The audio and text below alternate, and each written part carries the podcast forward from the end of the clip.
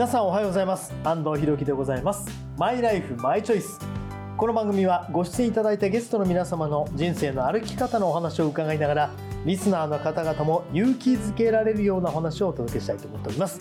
本日のお客様関根勤さんです。よろしくお願いします。よろしくお願いします。いや僕は関根さんは王様のブランチという番組でそうですね、はい、一緒でしたね。ずっと隣に、はい。あの関根さんいらっしゃってるんですけど、ええ。関根さんのあのお話があまりにも面白いもんで、ええ。あまりあの番組に流れる VTR を見なくてですね僕はスタッフに怒られたことがない。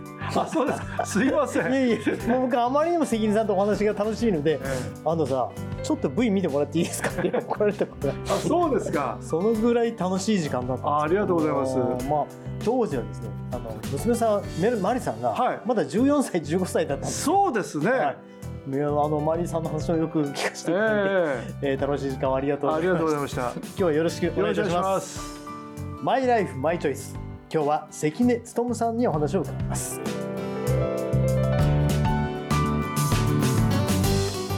公益財団法人日本尊厳死協会プレゼンツマイライフマイチョイス。この番組は公益財団法人日本尊厳死協会の提供でお送りします。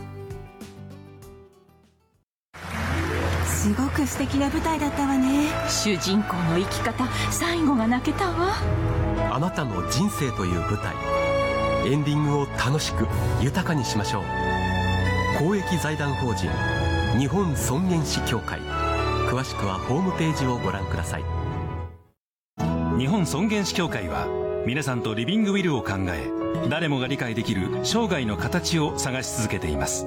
リビングウィルの疑問や質問サポートなど。詳しくは公益財団法人日本尊厳死協会のホームページまたは03-3818-6563まで改めまして本日のお客様関根勤さんです。よろしくお願いいたします。よろしくお願いします。関根さん港区ご出身ということでそうなんですよ。割とこの近く。はいそうですね。シティボーイですね。どんな少年だったんですかお幼少の頃は？僕ね、はい。とにかくね超末っ子だったんですよ、超末っ子。ええ、というのはなぜかっていうと、まず母親が6人姉妹の末っ子。ああはいはい。で父親が一人っ子。はい。だからもう両親の寵愛を受けまくってきた2人のはい。末っ子。しかもはい。すぐ上の兄貴が7歳。はい。違って、はい。姉が9歳、はい。長男は14歳。違うんですよ。はい。だからもう僕だけ子供。そうですね。だからもう超甘々。甘々ですね。どうしようもない。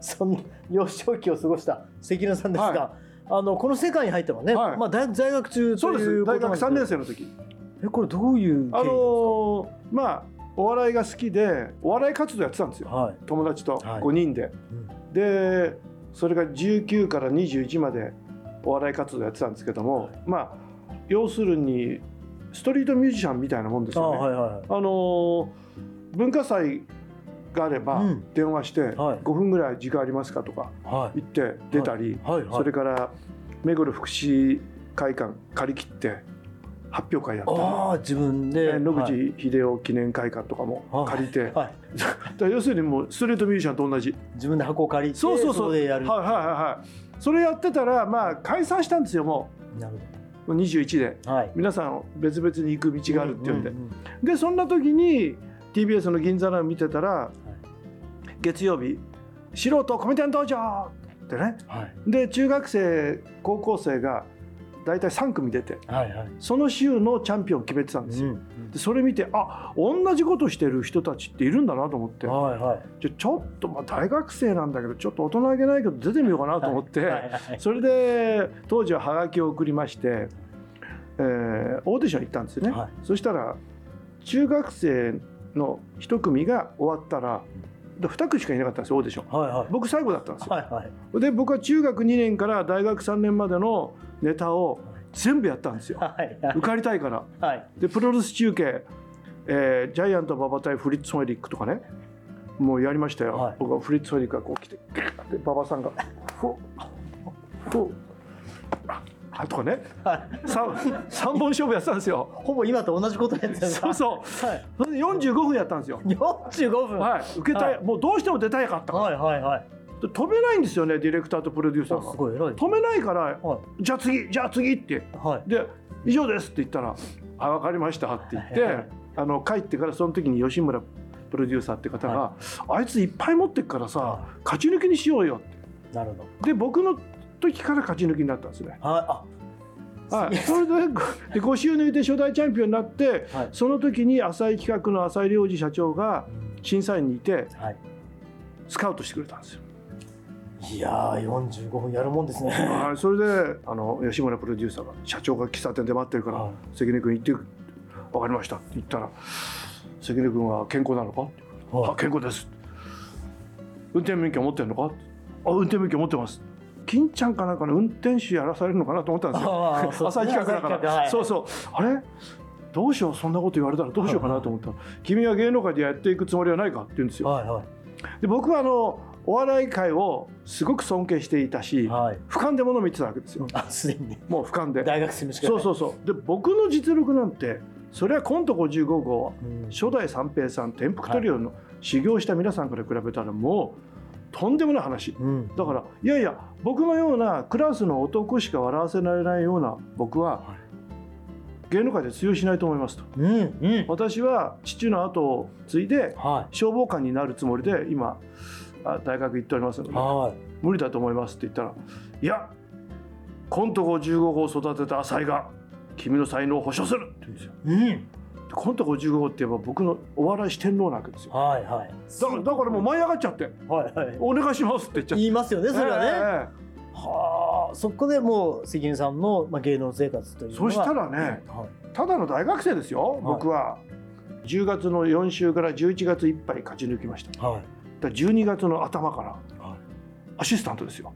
そそのそのスピードはまだ抜かれてないんじゃないかな。いやでも僕はもう最初から、まあ、いわゆる「ラビット関根」とはいう名前で,、もうそれこそ子供小学生中学生ぐらいの時から存じ上げてたんですけど、だからすぐだから関根さんとしてはもう、そうそれであのもう12月にもうレギュラーやって、はい。それで当時関根勤という名前が硬いと、はいはい。うでちの社長がこの番組ではい。募集しようって言はい。ってでガッツ関根とかね、はい。もうなんかね変なのばっかり来たんですよ。はい。それそれをで僕はその時に修行で TBS ホールではい。桂三枝の大放送っていうもう桂三枝さんがもう全盛期の頃、うん。毎節やってたんですよね。はい。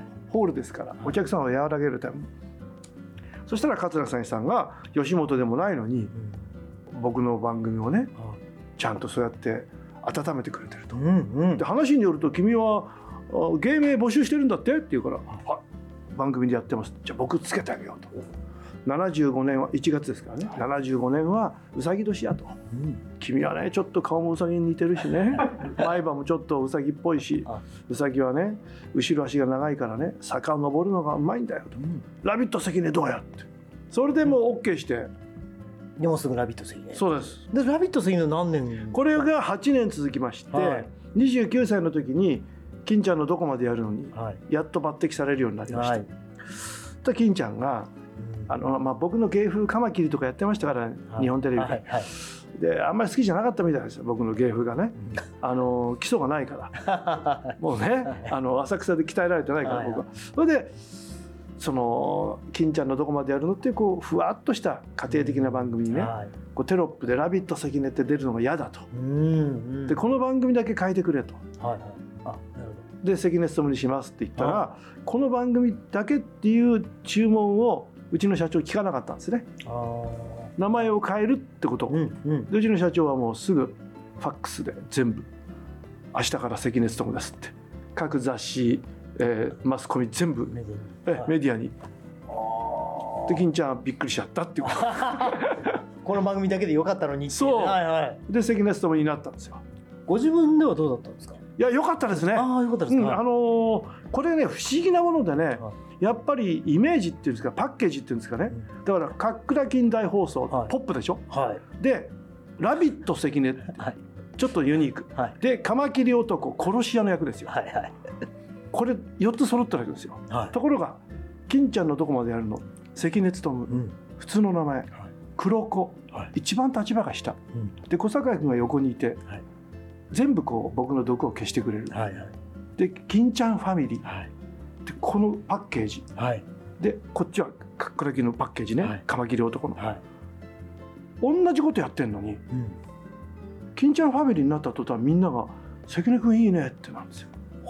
でこっちはほらカマキリとか演じてるから字が出てないわけ、うん。でこっちは小堺君とか喋ったりしてるから字の関根さんが出るわけですよ。はいはい。でこれは萩本欽一マジックですよ。こっから僕売れ始めたんですよ。あそういうもん、それまで真っかっくら金しかなかったです。仕事。あそうでしたか。だってね16歳の伊藤舞子さんがねはい。かっくら金に来てはい。メイクルームではい。僕が話しかけたわけ。はい。あの何歳ですかって。はい。16です、はい。あどこ住んでんですか？ってどこどこです、はいあ僕そこ行ったことありますねって言ったら「ラビットさんって普通の会話できるんですね」って言うんですよ。いやいやちょっと待ってちょちょっと待って舞子さんちょっと待って。どういうことそれ？って言ったら、私昨日何されるか怖くて寝れなかったんです。だからカマキリ、おいゴロンボーってやつだから。だからイメージとしては江頭君の感じ 当時。今で言うとね。そうそうそう。ああなるほど。ええ、だからそれをだから全然オファーなかった。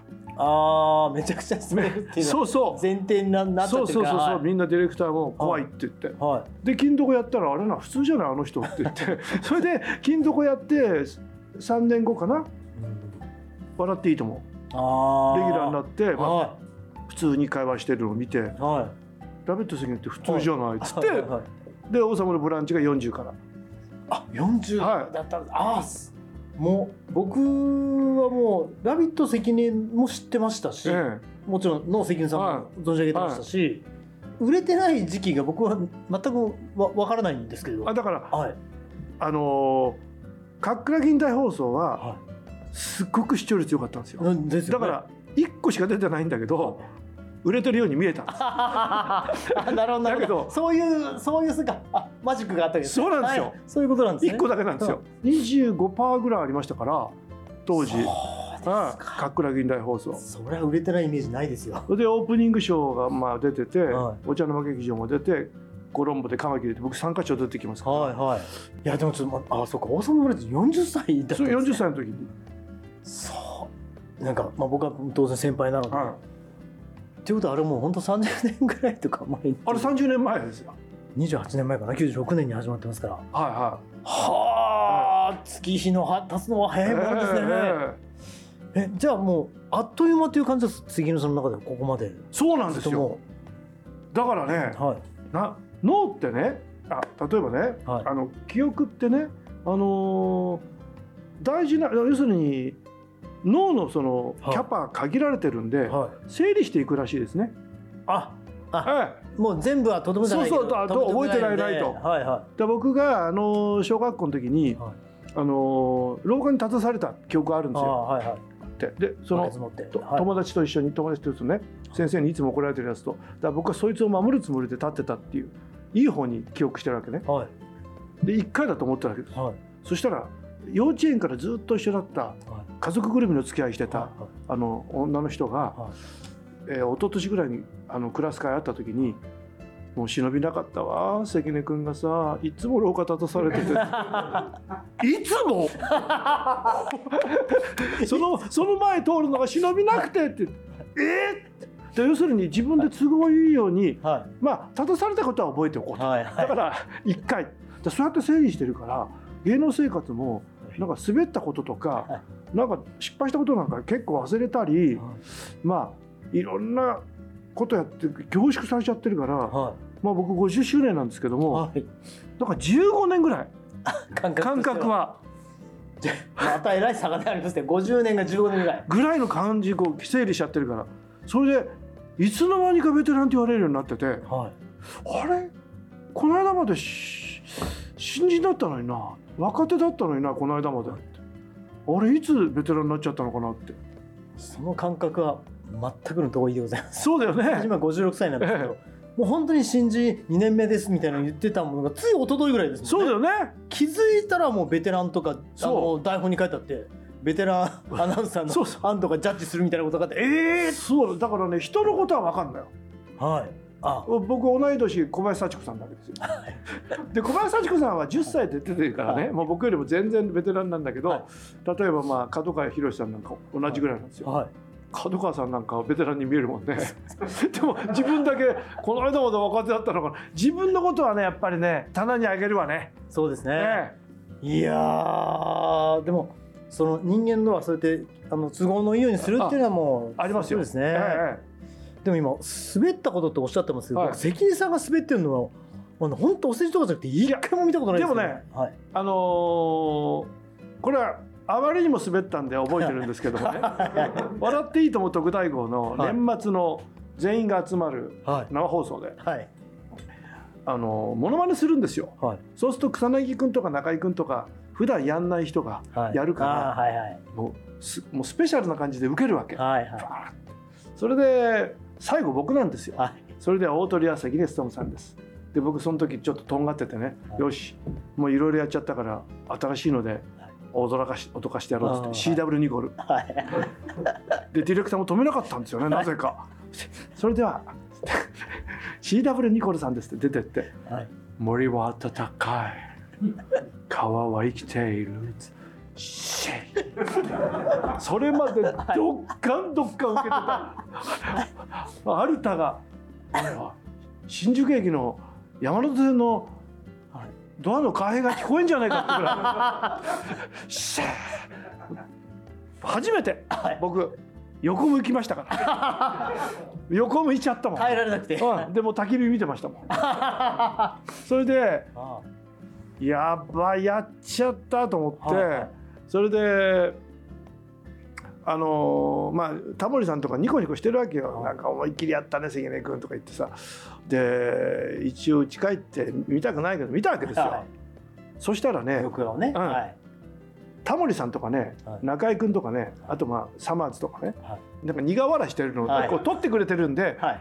絵的にはそんなにああなるほそどこまでしらけてなかった。さすがですねそこはね。やっぱりそこはねあのやっぱり編集の編集の。スイッチングね。はいはいはいはい。助けてくれた。もう僕それを聞いたらああ関根さんもそういうことあるのかって今深く知りましたけど。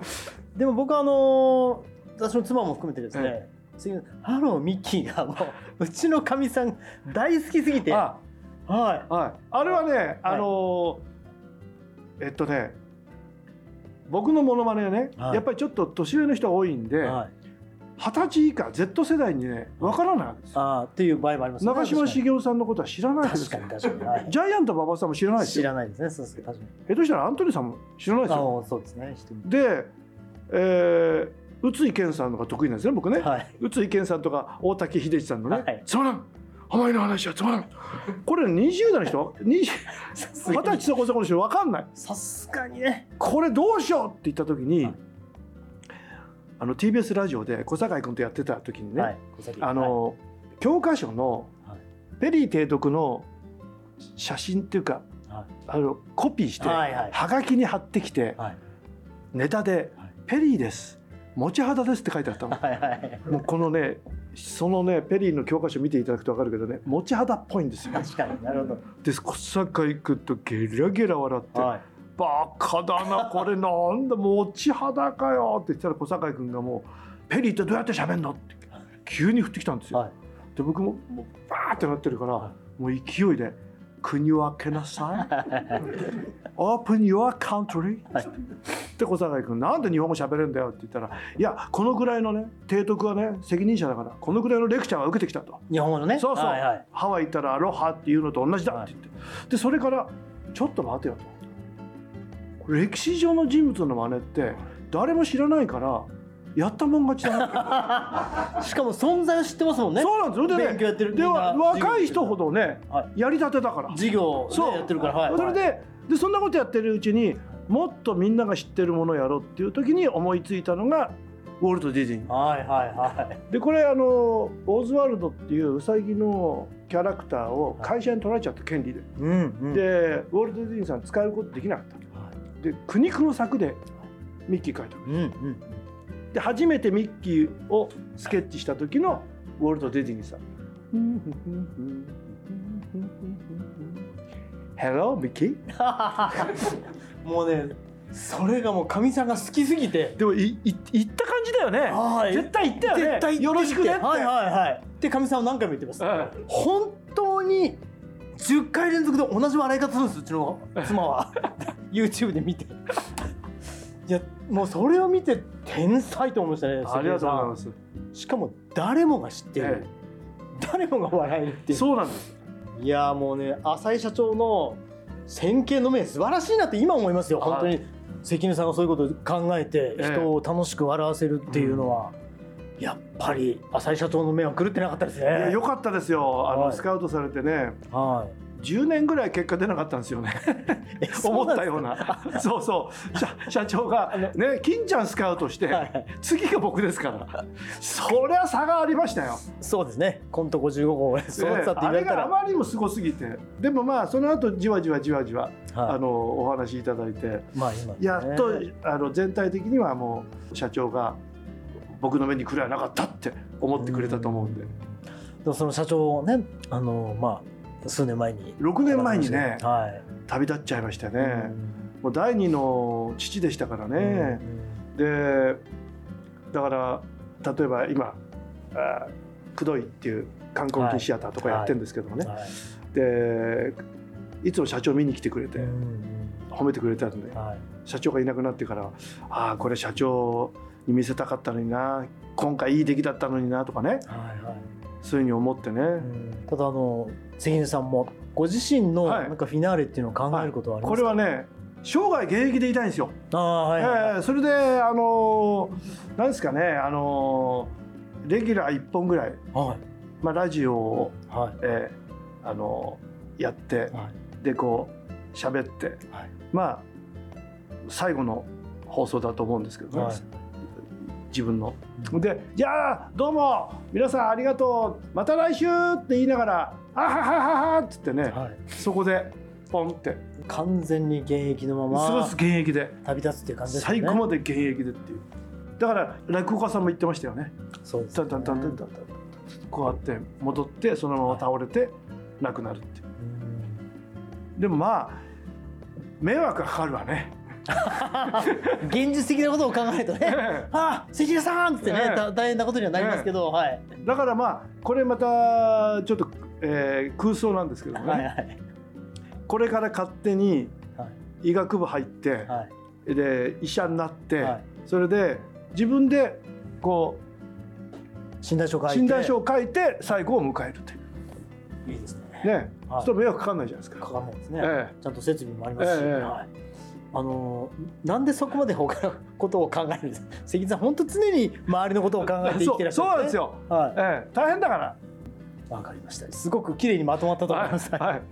えー本日のお客様、えー関根勤さんのマイライフマイチョイスでございました。この後はあなたのマイライフマイチョイスメールや質問にお答えします。関根さんも最後までお付き合いください。どうも。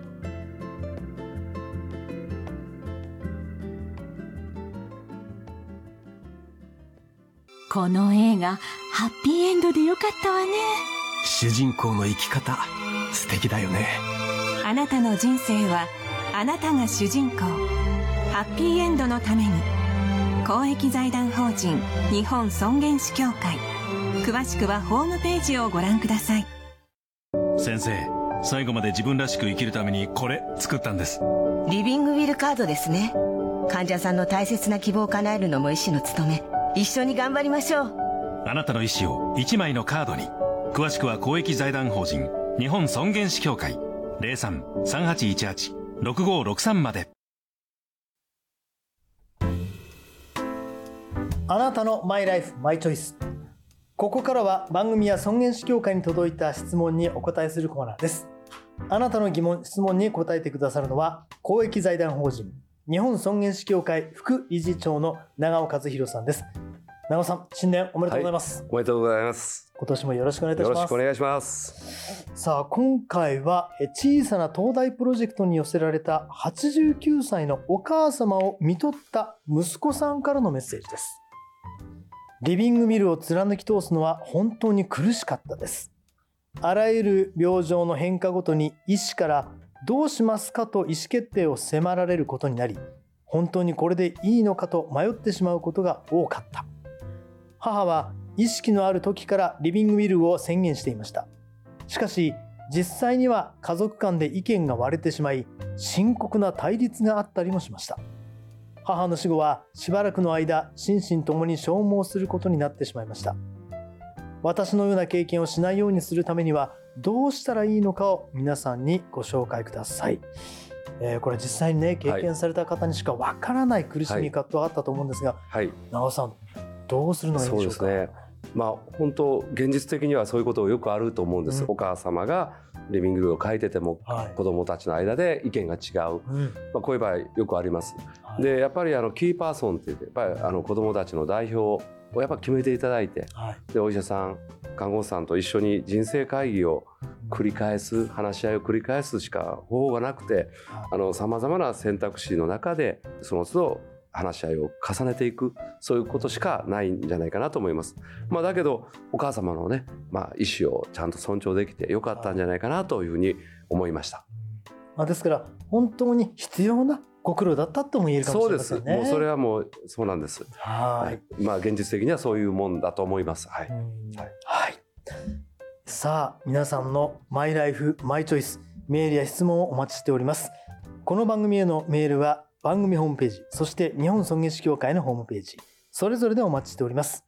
今日は日本尊厳死協会副理事長の長尾和弘さんにお話を伺いました。ありがとうございました。はい、ありがとうございました。お父さん、私たち本当に素敵な人生を過ごしてきましたね。そうだね。これからももっと自分らしく生きていこうね。はい、これからも。あなたの人生、あなたらしく。公益財団法人日本尊厳死協会詳しくはホームページをご覧ください日本尊厳死協会は皆さんとリビングウィルを考え誰もが理解できる生涯の形を探し続けていますリビングウィルの疑問や質問サポートなど。詳しくは公益財団法人日本尊厳死協会のホームページまたは03-3818-6563まで。